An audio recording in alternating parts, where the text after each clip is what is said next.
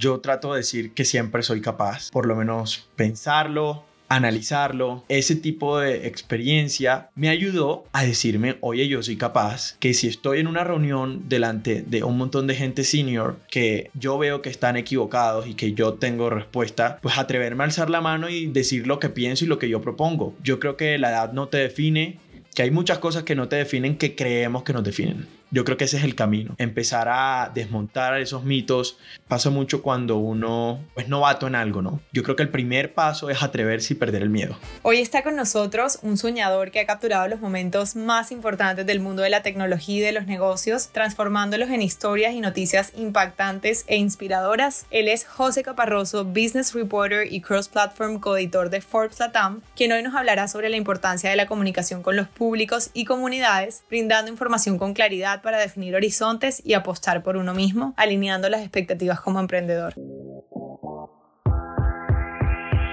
Un saludo a todos los desafiantes. Bienvenidos a este podcast de Soy Startup Latam. Insights, inspiración y educación del mundo del emprendimiento y las startups globales y locales.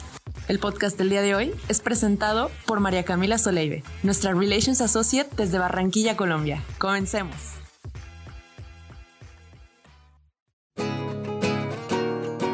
Vamos empezando. Esta es una nueva oportunidad para escuchar esas voces que están construyendo este asombroso ecosistema emprendedor en la TAM, para motivarnos, para descubrir y sentirnos más cerca en este camino desafiante. Así que qué rico tenerte de verdad, José. Qué honor compartir contigo este espacio y, muchísimas gracias por aceptar la invitación. Muchísimas gracias a ti, María Camila, y a todo el equipo de Soy Startup Latam por todo lo que están haciendo con sus distintos proyectos y, y por este podcast. No, bueno, muchísimas gracias, José. Vamos a aprovechar entonces cada minutico de este espacio. Para resumir, quiero contarles a todos que José, con 26 años, es un barranquillero que siempre soñó con ser periodista, ha sido ganador de múltiples premios nacionales e internacionales de periodismo financiero, económico y de negocios. Es comunicador y periodista de la Universidad del Norte y especialista en política pública y desarrollo de la Universidad de los Andes en Colombia. Avanzó como conductor invitado en programas de radio y TV locales de Barranquilla desde los 11 años, pasando por la Secretaría de Cultura, Patrimonio y Turismo de Barranquilla, los medios de comunicación El Heraldo, El Tiempo, Semana y El Espectador, y también desde Atlanta en la cadena CNN en español, hasta ser hoy reportero de negocios y coeditor multiplataforma para Forbes Latam. Así que qué honor tenerte acá, José, el día de hoy. Y más allá de este gran recorrido profesional, me encantaría que nos digas en tus palabras quién es el día de hoy José Caparroso. María Camila, yo creo que soy hoy un soñador que cree en América Latina, que creen que somos capaces de construir cosas grandes, de que somos capaces de ganarnos espacios en los grandes escenarios y eso que mencionabas de lo que hago hoy desde Forbes contribuye a eso, yo creo. Entonces, eso me tiene muy feliz. 100% quisiera ahora que viajemos un poquito a ese José cuando era niño, a la mente de José en su infancia, ¿qué lo motivó a, a ser periodista? Bueno, yo crecí en una ciudad en el norte de Colombia que se llama Barranquilla Tú la conoces muy bien, María Camila, porque tú eres de ahí, entonces somos coterráneos. 100%. Mm, hay mucha gente en Latinoamérica que todavía no sabe de Barranquilla, pero quiero contarles que es la ciudad más alegre y divertida que existe. Es una ciudad conocida porque tiene un carnaval y porque de ahí han salido figuras como, como Shakira, una cantante que conocemos muchos. En esa ciudad yo siempre vi que la gente, yo no sé si es porque no hay montañas alrededor, la gente mira mucho más allá de sus fronteras. Siempre está buscando buscando cómo ir muy lejos en lo que hacen. Y yo creo que crecí con esa visión y con esa cultura. Em, desde pequeño yo quería ser periodista y con un grupo de amigos me metí a hacer un programa de radio en una emisora cuando tenía apenas 12 años y eso lo continué haciendo hasta cuando entré a la universidad a estudiar comunicación y también era colaborador del periódico local. Ahí empecé mis primeros pasos como periodista. Luego, cuando, bueno, hice algunos proyectos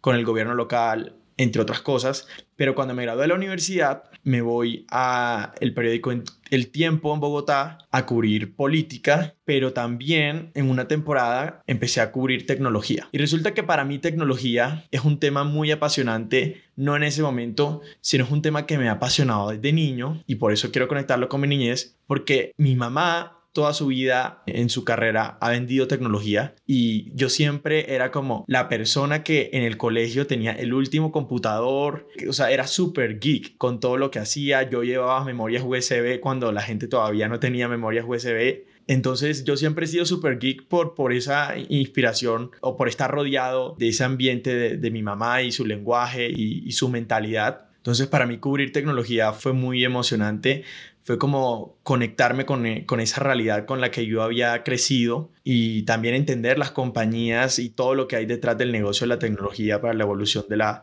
de la humanidad y de los distintos aspectos de la sociedad. Entonces sí, así recuerdo mi niñez y, yo creo que todo eso tiene que ver también con lo que hago ahora. Me, me, encanta eso, como ver cómo, y me parece interesante cómo se van conectando las pasiones, como las personas que amas, como tu mamá, las experiencias de lo que has vivido para ser lo que eres hoy. ¿En qué momento te diste cuenta que, que el periodismo de negocios er, era lo tuyo? Porque mucho tiempo me, me, dijiste, estuviste en política bastante tiempo, no sé si fue ahí en el, en qué momento sientes que hizo ese clic. Entonces, cuando yo estoy cubriendo tecnología, a mí me llamaba mucho la atención como todo lo que estaba sucediendo alrededor de las compañías innovadoras. Era como a principios de esa década del 2000, mentira, era a finales de la década del 2010, por ahí como 2016, 2017, ya estaban pasando muchas cosas que con Uber, que con Netflix, entonces todo el mundo ya estaba empezando a adoptar ese discurso de que se murió Blockbuster, de que mataron las cámaras fotográficas, y eso siempre me había llamado la atención. Sin embargo, cuando yo después de ahí me voy a los Estados Unidos a CNN y me doy cuenta que esto es algo mucho más grande que lo que yo estaba viendo, que detrás de todo esto estaban las compañías más grandes del mundo, que detrás de todo esto estaban los grandes cambios de todas las industrias y que además de las grandes compañías tecnológicas, también había emprendedores que estaban iniciando desde cero soluciones de este tipo y que estas compañías grandes que veíamos hoy, estas grandes soluciones, en algún momento fueron una startup, una empresa nueva de base tecnológica y de ahí me, me empezó a apasionar muchísimo. Yo cuando, bueno, en, en, este lugar en CNN tuve la oportunidad de ser productor de un show de tecnología, también periodista en ese show de tecnología y también en como en la unidad de negocios, toda la cobertura que tenían los programas de negocios y economía y finanzas. Yo después me vuelvo a Colombia a trabajar en un grupo que se llama Semana y que tenía una marca que se llama Dinero. Pero cuando yo llego, se supone que esto era una publicación de negocios que estaba tanto en digital y en distintos medios y en los consejos de reacción yo solo escuchaba nombres de compañías muy tradicionales. Una petrolera, una aerolínea, compañías que si bien son trascendentales para la economía de un país, se estaban acaparando todas las páginas y todo el espacio. El espacio para las compañías emergentes era muy pequeño y para las compañías tecnológicas se veía como algo muy geek cuando realmente es algo que impacta nuestro día a día y nuestra vida. Entonces yo empecé a llevar temas de ese tipo y fue como cuando hice esa fusión entre negocios y tecnología y dejé de verlo como dos cosas aisladas y empecé a verlo como una sola cosa. Entonces, más que periodismo de negocios, yo siempre digo que soy periodista de tecnología, lo que pasa es que yo veo la tecnología como un todo. Entonces, tecnología empieza cuando la crean, cuando desarrollan patentes, pero para que mucha de la tecnología sea posible, tienen que suceder algo que se llama políticas públicas en los países, que es toda la regulación. Entonces yo cubro desde lo que va desde cuando se crea la regulación, por eso por ahí mencionaste que yo estudié políticas públicas, fue también para entender mucho lo que sucede en la regulación en los asuntos públicos. También si vamos a soluciones que están en la nube, que es básicamente la mayoría de las cosas que tenemos hoy, tiene que haber una antena que ponga internet. Entonces, todo lo que hay detrás de esas subastas del espectro, las compañías de telecomunicaciones que son quienes proveen esos servicios a la población y a las empresas. También está todo lo que tiene que ver con consumer tech, que es lo que, lo que le llamamos tecnología de consumo, que es esa tecnología que usa uno como persona y de primera mano. Los celulares, los nuevos celulares que, que salen, cuál es su capacidad, qué podemos hacer con esos, con esos dispositivos, incluso los televisores, las neveras, todo lo, todos los dispositivos con los que nosotros interactuamos. Viene otra tecnología que se llama Enterprise Tech, que es toda la tecnología que usan las empresas y es esa tecnología que transforma los negocios en todo sentido. Y para finalizar, y algo que me apasiona muchísimo, viene todo el tema de VC, que es Venture Capital o capital de riesgo, y las startups. Entonces ves que para mí termina siendo como que lo que la gente veía como un periodismo tecnológico todo aislado, yo logré conectarlo en un hilo conductor en el que logré demostrar que ese periodismo de tecnología también merecía un gran espacio en el periodismo económico y de negocios. Entonces yo creo que ahí llegó como esa fusión y esa forma también de, de ver el mundo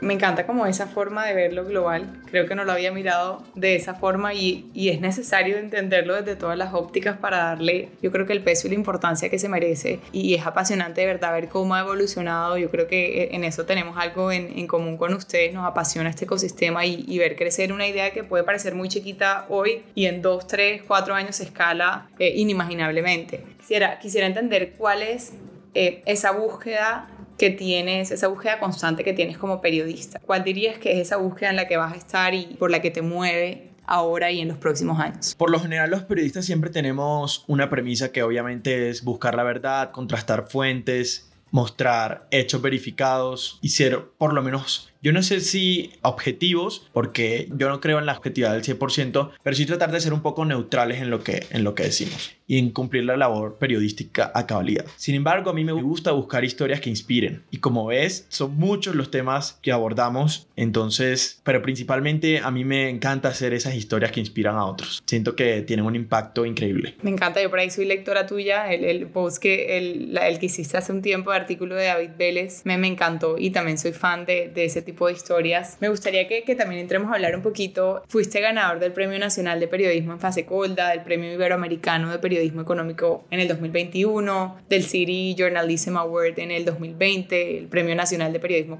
Económico de la Asociación Nacional de Instituciones Financieras en el 2018 y del Premio de Periodismo Ernesto Macauslan en el 2017. Hablemos un poquito de qué reflexiones te ha traído recibir estos reconocimientos. Yo creo que los periodistas no, hace, no deberíamos hacer periodismo para obtener premios.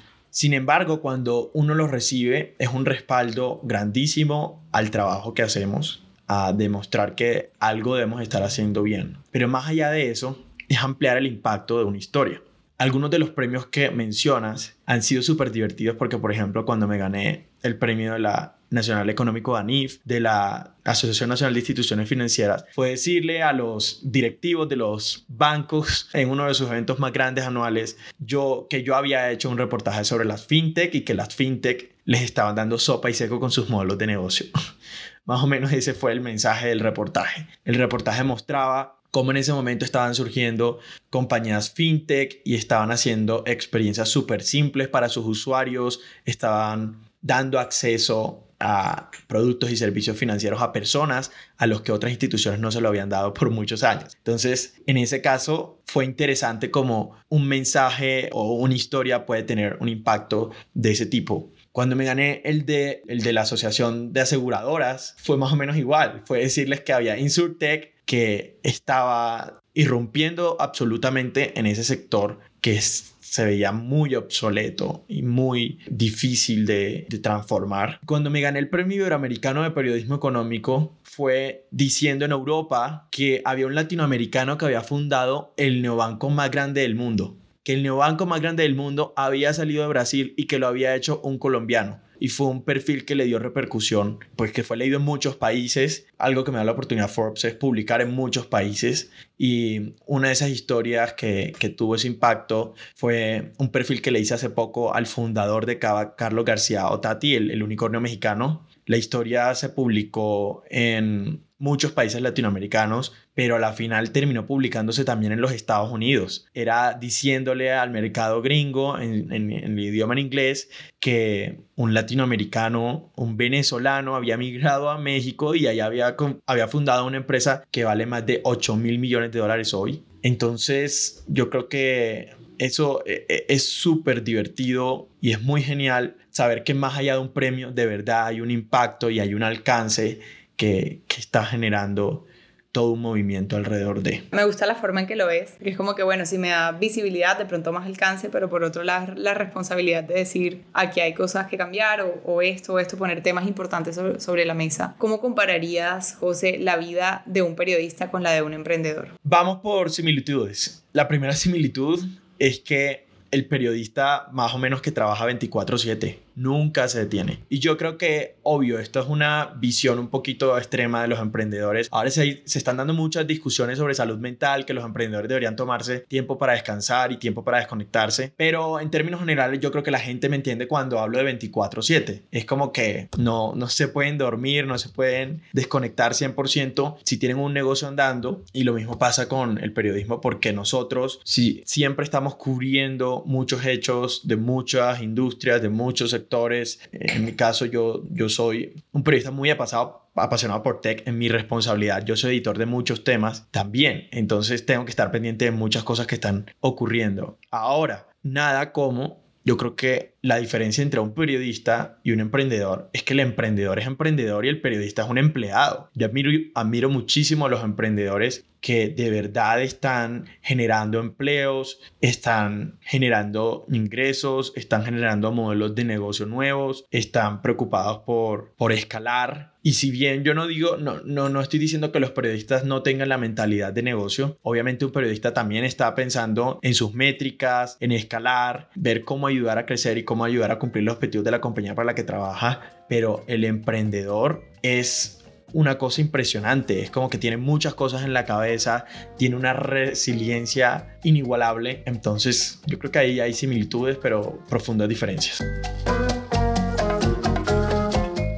100%, 100% eso que dices ahí, yo creo que son muchas cosas la, la, que rodean a un emprendedor, lo que decías, todo el tema de salud mental, de desafíos y un, un tema muy importante también es la comunicación. ¿Qué consideras que, que el emprendedor debe saber a la hora de, de, comunicarse con sus comunidades? Debe tener muy claro sus públicos, debe definir cuáles son sus audiencias. No debe estar esperando publicar en redes sociales para mostrarle a sus amigos y familiares cuánto dinero hay en la cuenta bancaria de su empresa esa no debería ser su forma de comunicar. Tampoco debería ser, pues, salir en Forbes para que lo vean. No, no, no. Yo creo que la forma de comunicar de los emprendedores es mapear muy bien a sus audiencias, definir cuáles son sus objetivos, qué quiere lograr con comunicar, qué quieren. Más allá también de incrementar sus ventas. ¿Cuáles son esos objetivos que van paralelamente con el verbo comunicar? Y definir también cuáles son sus mensajes clave. No, no salir a, sin tener esa claridad porque pierden muchas oportunidades y de pronto tal vez a veces están perdiendo su tiempo si no logran tener una estrategia clara de qué comunican y cómo lo comunican. Yo creo que ese, ese mensaje, tener la claridad en ese mensaje o, o en ese propósito, eh, creo que también es lo, va conectado con eso que decías antes de la resiliencia, o sea, tener una, un mensaje muy claro de lo que tú quieres llegar a ser también va muy conectado con, con la resiliencia del emprendedor. Sí, y María Camila que de pronto algunos querrán relacionar lo que yo estoy diciendo de comunicación con su comunicación pública, de como cuando se comunican con audiencias externas, pero realmente no. Yo estas recomendaciones las doy para la comunicación como un todo. Cuando van a hacer un pitch en su inversionista, el simple hecho de armar el pitch y de presentarlo es un ejercicio de comunicación que debe hacerse de forma muy juiciosa. De eso dependen muchas cosas. Debe hacerse de forma muy juiciosa, de eso dependen muchas cosas. Entonces, yo sí creo que hay que prestarle atención mucho a la comunicación, todo comunica, no hay que, no hay que subvalorar o subestimar el poder que tiene la comunicación. Totalmente, yo creo que, que, conocer al público y comunicarse bien une a las personas, une a las comunidades y también inspira a más personas. Te hemos leído en, en varias ocasiones y, y, manifiestas que estamos en un mundo que suele decirnos que para hacer algo se deben cumplir requisitos, pero cuando uno mismo dice yo soy capaz y lo intenta, es ahí que se pueden ver esas posibilidades para evolucionar y sabemos que uno de tus mantras es no pensar que eres incapaz. Entonces, ¿cómo cultivar una, una determinación que fortalezca la confianza en uno mismo? Que lo lleve a enfrentar retos desafiantes, incluso desde los 11 años, como lo hiciste tú en su momento. Tú lo has dicho, yo trato de decir que siempre soy capaz, por lo menos pensarlo, analizarlo cuando corresponde. Obviamente yo no te voy a decir, oye, yo soy capaz de ser presidente de la República, tengo que ser realista, pero hay cosas más realizables y cosas que, que, tienen más sentido en un momento en el que sí requieren que uno crea en sí mismo. Muchas veces la sociedad, por ejemplo, nos dice que si tú no tienes cierta edad, tú no eres capaz para hacer algo. Pero, por ejemplo, María Camila, ¿tú cómo le dices a un muchacho que desde los 11 años estaba al frente de un micrófono que no puede hacer un programa de radio? Si ese muchacho lo venía haciendo desde que tenía 12, ¿me entiendes? Yo a esa edad entrevistaba a líderes políticos, entrevistaba a cantantes de talla mundial, entrevistaba a empresarios, entrevistaba a economistas. Entonces, desde entonces a mí no me da pena ponerme al frente de nadie ni hablarle a nadie. Y yo creo que ese tipo de experiencia me ayudó a decirme, oye, yo soy capaz, que si estoy en una reunión delante de un montón de gente senior que yo veo que están equivocados y que yo tengo respuesta, pues atreverme a alzar la mano y decir lo que pienso y lo que yo propongo. Yo creo que la edad no te define,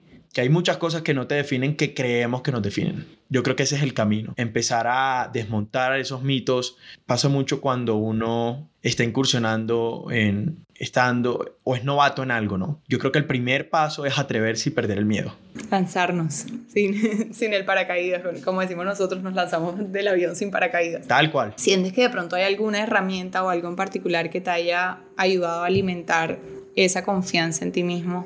Yo creo que la mejor herramienta es tener logros demostrables. Es obtener resultados. Si yo he obtenido resultados y sé cómo obtener resultados, creo que eso es una herramienta buenísima para uno poder obtener mejores resultados. O sea, por algo se tiene que empezar. Yo creo que, que sí, que yo, creo que esa ha sido como mi, mi forma de, de escalar es obteniendo resultados. ¿Y sientes que hay un momento que más atesoras de tu vida profesional porque te hizo sentir capaz? Uy, no, hay muchos, hay muchos. Es que imagínate uno llegando a una publicación en la que todos son editores senior de más de 30 años y tú de 20 y pico viniendo a decirles que pues que tienen que abrirle mucho más espacio a la innovación. O tú en una cadena gringa en los Estados Unidos donde son muy cuidadosos con el idioma inglés y tú defiendes la forma en la que tú hablas inglés, hablas inglés con tu acento latino, pues yo creo que esos son pequeños pasos que uno hace que que dependen de uno atreverse sin miedo, de, de perder el miedo y que atesoro muchísimo. Creo que ahí rescato varias cositas, atreverse y lanzarse sin miedo y coleccionar esos pequeños logros y celebrártelos también. Eso te va, te va, digamos que alimentando esa confianza en uno mismo también. Total, yo creo que uno no se debe confiar cuando tiene esas pequeñas victorias, pero sí se puede dar el derecho a celebrarlas. Y, ahí mencionabas un poquito sobre, sobre esa experiencia que tuviste en CNN en español y la revista Semana, cubriendo todos estos sectores de economía, negocios, tecnología, y de Atlanta eh, pasas a Bogotá a un escenario diferente para, para todo este ecosistema de startups. Eh, con el pasar del tiempo, ¿qué crees que necesitabas aprender de esta experiencia que viviste en Estados Unidos, que te ha hecho eh, un mejor profesional, digámoslo así? ¿Cómo lo conectas con, con esta etapa que vives ahora? Obviamente en Estados Unidos yo sí creo que en el periodismo hay mayor rigurosidad. Entonces uno tiene unos estándares cuando uno trabaja en algún medio de comunicación grande en los Estados Unidos, respetado. Uno adquiere unos estándares de los que uno no se quiere bajar. Uno quiere cumplirlos a cabalidad. Pero claro, Latinoamérica tiene sus dinámicas y tiene unas formas muy diferentes de cómo se maneja la información y también de ritmo de trabajo y de capacidades y de sofisticación tecnológica, entre otras que pues hacen que uno, ok, trate de adaptarse, ¿no? Pues yo, eso yo soy muy camaleónico. A mí me gusta adaptarme a donde llego, no conformarme, ¿eh? sino adaptarme, ver cómo me adapto y qué puedo hacer para mejorar lo que hay. Eso, pero, pero sí, yo creo que algo que me dejó eh, la experiencia que tuve en los Estados Unidos y ahora que trabajo con un medio gringo nuevo, ahora, ahora lo es de Latinoamérica, pero pues Forbes es un medio de más de 100 años de historia que nació en la ciudad de Nueva York. Es eso, son los altos estándares, es no, no dejar pasar los detalles, ser muy detallistas y mantener la, la, rigurosidad. Listo, me gusta eso. ¿Y cuál crees que es la responsabilidad más grande que has asumido desde que te dedicas a todo este, todo este tema de, de reportería de negocios para Latinoamérica? ¿Cuál es la responsabilidad más grande que sientes ahí? En mi caso, esta es una visión muy personal. Es, ha sido perfilar a personalidades de muy alta envergadura. El perfil, para que mucha gente lo entienda, es un es un formato periodístico que va más allá de una simple nota de un blog o de un artículo de prensa regular. Es un reportaje sobre una persona que requiere de mucho tiempo, de, que requiere de, de, un estilo propio y que además es susceptible a muchas críticas, porque cuando es como expuesto con, con mucho despliegue pues es susceptible también a, a muchas críticas. Entonces, yo cuando, por ejemplo, cuando conseguí perfilar al CEO de Microsoft, Satya Nadella, que es el CEO de la que en varios momentos ha sido la compañía tecnológica más grande del mundo, yo había revisado quienes lo habían perfilado y los periodistas que lo habían perfilado recientemente eran periodistas muy top, con mucha experiencia y cuando lo hice yo, ahí fue uno de esos momentos en los que me dije soy capaz, sentí una responsabilidad gigante, yo estaba temblando durante todo el proceso en la planeación, en el momento que hacía las entrevistas, cuando estaba escribiendo y cuando estaba publicando. Afortunadamente todo salió bien, pero sí, son momentos de, de mucha responsabilidad. Y otro momento, y eso es como para el periodismo reposado, pero hay otro periodismo que es el que le llaman breaking news, es el periodismo de última hora.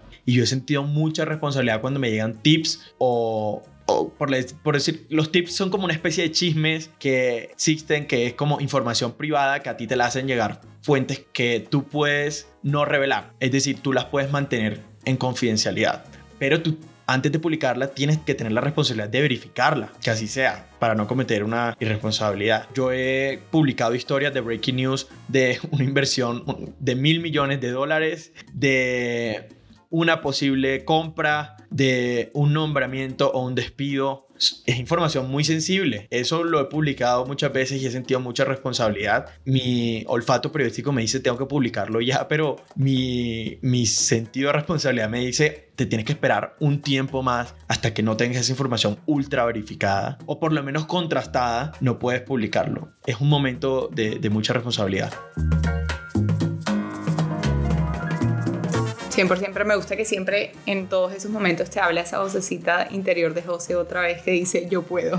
Y como sea, y asumes los retos y, a, y has entrevistado a personajes súper de alto perfil como Reed Hastings, cofundador y CEO de Netflix, a Satya Nadella de, de Microsoft, a Pat Gelsinger, CEO de Intel, David Vélez de Nubank, Marco Galperín de Mercado Libre. ¿Cuál ha sido el mayor desafío al que te has enfrentado al momento de conversar con, con estas mentes de alto rendimiento? Decirlo de alguna forma. Yo creo que a veces tenemos una visión equivocada sobre estos grandes líderes y es que son super personas, pero realmente son personas común y corrientes como todos los demás, que básicamente tienen disciplina y que han logrado cosas increíbles, que tienen un track record muy ejemplar. El mayor reto es uno llegar, sentarse al frente de estas personas y no pasar pena. Es decir, tú no puedes llegar desinformado, tú no puedes llegar sin saber su recorrido, qué han hecho, qué no han hecho, cuáles son sus debilidades, cuáles son sus fortalezas, quiénes son sus personas más cercanas, cuáles son sus objetivos dentro de la compañía, cuáles son esos talones de Aquiles que tienen como líderes de esas compañías, uno tiene que llegar muy informado. para informar hay que estar suficientemente informado, pero para sentarte al frente de una persona de estas, pues lo mínimo es que no vayas a pasar pena. Entonces sí hay que tener mucho juicio para estudiar antes de, de sentarse al frente de estas personas. Si han escrito un libro, idealmente es que te lo hayas leído. Si, por ejemplo, es una compañía pública que ya cotiza en bolsa, idealmente, pues que te hayas escuchado qué dijo en su última llamada trimestral. Es como una conjugación de muchas cosas que uno debe tener. Yo no digo que todo el que se sienta al frente de estas personas, pero en mi caso, como periodista, uno no puede ir allá a sentarse y pasar pena. O imagínate uno sentarse al frente del fundador de Netflix y no saber cuáles son las 10 producciones que más se están viendo en el mundo y en el país en el que están. ¿Entiendes? Es como llegar muy contextualizado. Exacto. Investigar muy a fondo y yo creo que también lo que dijiste es súper importante entender que es una persona como tú y como yo. Eh, digamos, ahí, ¿qué podrías observar como elemento común en la forma de comunicarse de estos emprendedores que, que le pueda servir a la comunidad y a, a las personas que nos escuchan ahora? Que son personas súper sencillas. No te digo que no me he encontrado frente a líderes que uno puede leer como que son malas personas, pues sí, uno se los ha encontrado. Pero la mayoría de los líderes, los que tú has mencionado, la gran cualidad que me he encontrado en ellos es que son buenas personas, que les gusta escuchar, que a pesar de que tienen mil cosas para decir, te escuchan lo que tú tienes para decir, que confían mucho en su equipo, que hablan muy bien de su equipo, que le apuestan a formas diferentes de hacer las cosas. Son muchas cosas que tienen en común que yo creo que precisamente son como factores que han llevado, que los han llevado a estar donde están. Súper, súper. Bueno, yo creo que ahí hablamos ya de, de, varias personas. Ahora quiero que también nos enfoquemos un poquito en esa historia de, de cómo llegaste a Forbes. Yo creo que ahí elaboran rankings, hacen grandes eventos, crean experiencias, contenidos que van mucho más allá del quehacer periodístico, con tu experiencia, reconocimientos. es apenas natural que un medio tan importante a nivel mundial eh, tenga tu talento, cuente con tu talento, pero cuéntanos un poquito sobre esas anécdotas de cómo fue todo, cómo llegaste a Forbes. Les conté un poco de cuando yo llegué a dinero, ¿no? Entonces ahí estuve un par de años, un poco más de un par de años. Forbes ya había llegado a México hace varios años atrás y estaban viendo todo lo que yo estaba haciendo. Yo, algunas de estas grandes entrevistas yo las hacía para Dinero, que es un medio local eh, de Colombia, que solo se veía en Colombia, que solo se imprimía en Colombia. Y algunas personas que viven en otros países de América Latina veían algunas de esas cosas que yo hacía y le llamaba mucho la atención que una persona de Colombia hiciera eso. Una vez un editor de Forbes México me dijo, oye, estamos buscando algunas personas en Colombia inicialmente para ser corresponsales de Forbes. Ahí eh, es un mercado que cada vez es más trascendente en América Latina. ¿Te gustaría aplicar? Y pues me gustaría analizar y escuchar pues qué, tienen. Yo le mandé mi hoja de vida y realmente pasaron muchos meses y nunca más me, o sea, nunca me llamó ni nada. Una vez vino un director de Forbes en México a Colombia y fuimos como a cenar y también me contó un poquito de que además de corresponsal el plan en el mediano plazo era como lanzar una versión local de Forbes en Colombia que se llamaba que se llamara Forbes Colombia en fin, ellos se desaparecieron y como un año después me llamaron, oye, ya estamos listos para todo, vamos a empezar el proceso como y te queremos contratar. Y yo dije, bueno, de una, entonces me fui a donde ellos, me fui a entrenar a México por un tiempo, primero como corresponsal y luego empezamos a trabajar en el lanzamiento de Forbes Colombia. Fue todo un éxito, fue una marca que creció muchísimo y cuyo modelo se volvió referente para muchos Forbes alrededor del mundo. Luego vino el lanzamiento de Forbes Perú, Forbes Chile y ahora se está acercando el lanzamiento de Forbes en español, que va a ser el medio de economía y negocios más grande de habla hispana en el mundo. Entonces, chévere uno poder entrar a una gran marca y con un gran legado como Forbes, pero más chévere aún uno ayudar a construir proyectos nuevos y nuevas iniciativas que tenga Forbes, como esa ese crecimiento y esa incursión que ha tenido en América Latina. Tal y como fue esa transición de, de lo local, por decirlo, Colombia, a, a todos estos países de, de la TAM. Eso es interesantísimo porque cuando yo trabajaba para Colombia, yo en todas mis historias colombianizaba todo y veía como cuál es el impacto en Colombia y trataba de buscar el lado colombiano de la historia. Ahora, si bien yo pienso que hay algunos factores locales que nunca se van a perder, como sucesos locales o datos locales o datos de mercado local que nunca, nunca se van a perder, hoy yo hago mis historias para que las lea cualquier persona en cualquier lado de América Latina y a veces en el mundo, si corresponde en el mundo, pero así es como muchas de mis historias se publican en múltiples países, haciendo que sean entendibles y que sean relevantes para cualquier, pues, para nuestros lectores en México, en Centroamérica, en Perú, en Chile, en República Dominicana. Súper, no, me encanta eso. Y, y, bueno, yo creo que ya, bueno, vamos llegando un poquito al final de la conversación. Me gustaría darte un espacio que nos gusta dar siempre al final para, para colocar algún tema importante sobre la mesa donde crees que deberíamos colocar el foco en la TAM? Algo que quisieras compartir allí. Creo que los emprendedores en América Latina lo están haciendo increíble, lo están haciendo excelente. Tenemos un talento del que debemos estar convencidos que tenemos, de que precisamente se mantra de que somos capaces. Sin embargo, yo creo que en la América Latina todavía, yo creo, yo creería que en general los emprendedores todavía están lejos de tener o de profundizar conversaciones sobre asuntos hoy relevantes en el mundo, como por ejemplo la sostenibilidad. Entonces, yo sí creo que cada vez más los emprendedores, que algunos nacen con la teoría de romperlo todo, mm, deberían ir un poquito más alineado con lo que pasa en el mercado real en, lo que corresponde a criterios de sostenibilidad, de factores sociales, de, de, factores ambientales, de factores de gobernanza y por supuesto de rentabilidad, que es el gran tema que nos tiene a todos últimamente conversando. Obviamente nadie niega que crecer y crecer para después monetizar no es un modelo que no haya funcionado. Eso ha funcionado en muchas compañías, pero hoy la conversación está en los emprendedores que generan utilidades que demuestran tener modelos de negocio rentables. Entonces sí, son conversaciones que hay que seguir teniendo, que no hay, no hay que tenerle miedo a conversar este tipo de cosas, porque cuando llegan situaciones como la que estamos viviendo, que es el invierno y la ralentización de la inversión, pues estamos preparados.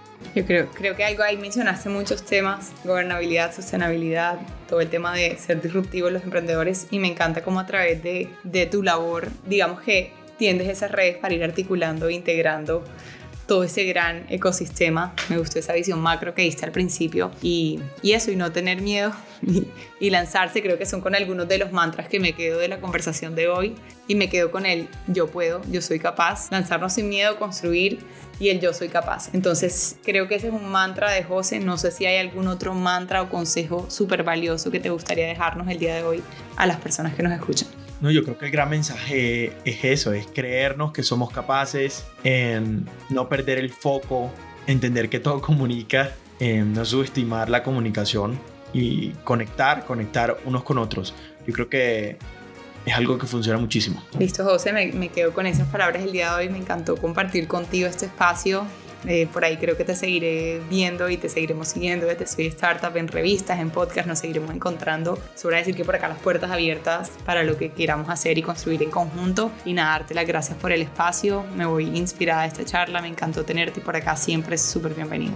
Muchas gracias María Camila a ti por la invitación y a todos los que escuchan este podcast. Espero que sigan disfrutando todo lo que está haciendo Soy Startup. Están haciendo un trabajo muy chévere en Latinoamérica y en español. Eso me gusta muchísimo. Así que bueno, claro que sí, seguiremos muy conectados. Hola, soy José Caparroso, editor transmedia de Forbes en Latinoamérica y los invito a escuchar Desafiantes, un podcast de Soy Startup Latam.